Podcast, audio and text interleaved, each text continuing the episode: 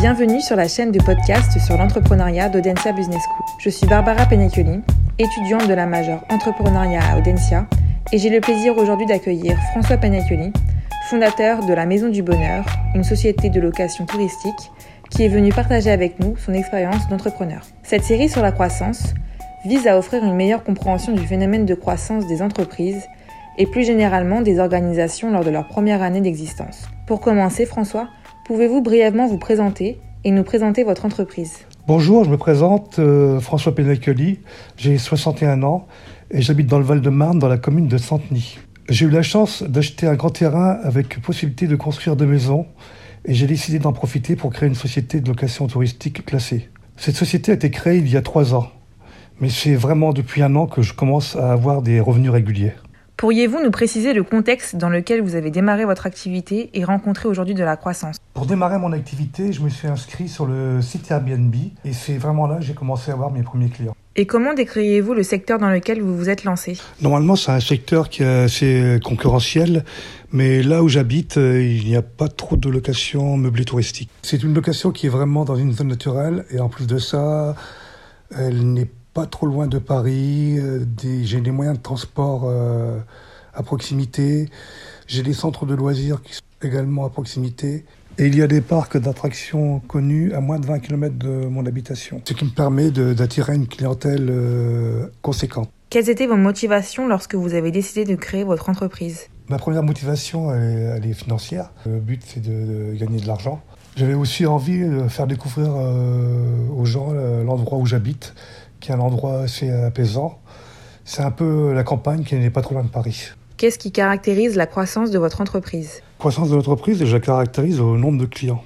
Et c'est surtout grâce au site Airbnb qui me fait euh, une publicité sur le site et qui me permet de, de voir également les performances que je fais régulièrement. Et quels seraient vos objectifs à court, moyen ou long terme? Mon objectif, c'est de faire des locations le week-end, continuer à faire des locations le week-end. J'ai le- également le projet d'agrandir euh, ma maison et de rajouter trois chambres d'hôtes qui me permettront d'avoir plus de clients. Et à long terme, je compte construire un deuxième bâtiment euh, où je ferai une salle de réception pour accueillir des mariages et des anniversaires. Quels ont été les principaux événements qui ont influé sur votre trajectoire de croissance? Donc c'est déjà les- la prise en compte des avis des sites Airbnb actionnés. Euh, il y a un an, j'ai pris une stagiaire qui a travail, qui m'a inscrit comme abritel. Pourriez-vous nous raconter une mésaventure dans votre trajectoire de croissance? Oui, j'ai déjà eu une euh, mésaventure il y a un an de ça avec euh, huit étudiants en médecine euh, qui devaient venir pour un week-end. Le problème, c'est que je n'étais pas présent sur les lieux et ils en ont profité pour venir à 60. Et donc la police est intervenue suite à une plainte de voisinage. C'est vrai que souvent j'ai tendance à faire confiance, mais parfois on a des mauvaises surprises. Au cours de ces événements qui ont influé sur votre trajectoire de croissance, quelles étaient les actions que vous réalisiez en tant que fondateur? Alors j'ai mis plus de matériel à disposition des locataires, principe de cuisine. J'ai mis à disposition une boîte à clés avec code. Et j'ai fait en sorte qu'il y ait plus de confort au sein de l'établissement. Donc j'ai mis une fiche environnementale pour le tri des déchets et de l'économie d'énergie avec l'eau et l'électricité. Et pour éviter les mauvaises surprises, j'ai pris un, un nouveau règlement concernant les invités. Y a-t-il une activité en particulier que vous exercez en tant que fondateur qui soutient la croissance? Oui, j'essaye d'être le plus disponible possible et d'être toujours en communication avec mes locataires. Et comment qualifiez-vous le rythme de votre croissance? Subissez-vous ce rythme ou le contrôlez-vous? Alors oui, le rythme est plutôt intense, mais le- dans la majorité du temps, j'ai tendance à plus le subir que le contrôler. C'est quelque chose que- qui demande vraiment beaucoup de travail et je suis seul pour l'instant à m'occuper de la société. Donc par souci d'organisation, je pense qu'il va falloir que je délègue certaines tâches à d'autres personnes afin que je puisse mieux contrôler la situation. Et diriez-vous que vous êtes devenu un expert dans votre secteur par ces activités? Non, je pense pas que je, je sois un expert euh, dans la matière et j'en apprends de jour en jour.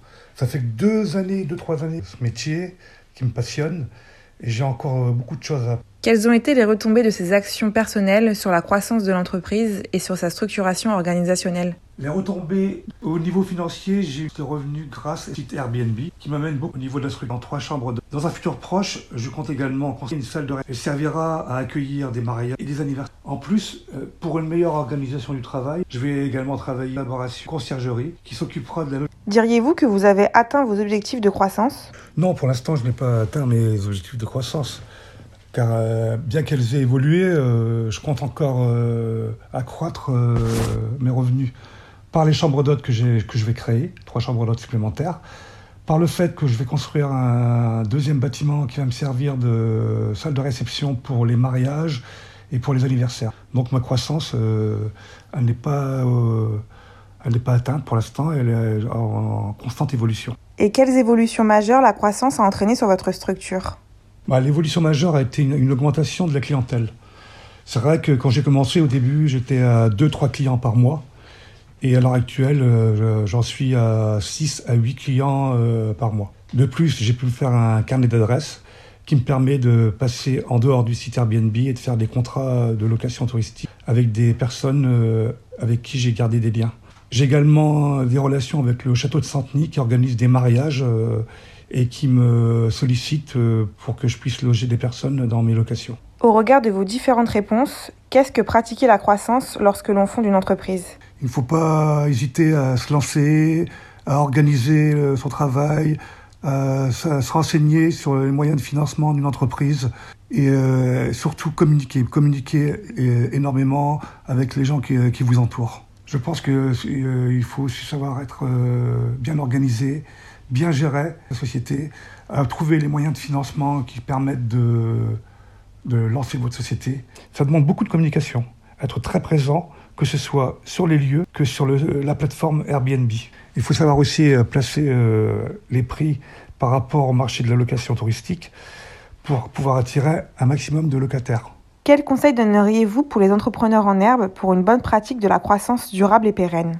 Comme dit le proverbe, L'avenir appartient. Un conseil que je peux donner, c'est qu'il ne faut pas hésiter à se lancer une idée d'entreprise. Bien sûr, votre projet doit être pensé et réfléchi. Il faut qu'il soit en relation avec les besoins et les demandes du monde. Alors n'hésitez pas, remettez-vous toujours en question et soyez à l'écoute. N'hésitez pas également à prendre conseil avec les personnes euh, qui vous entourent. C'est très important. Vous devez également évaluer le coût que représente votre meilleur financement. vous devez rester toujours vigilant.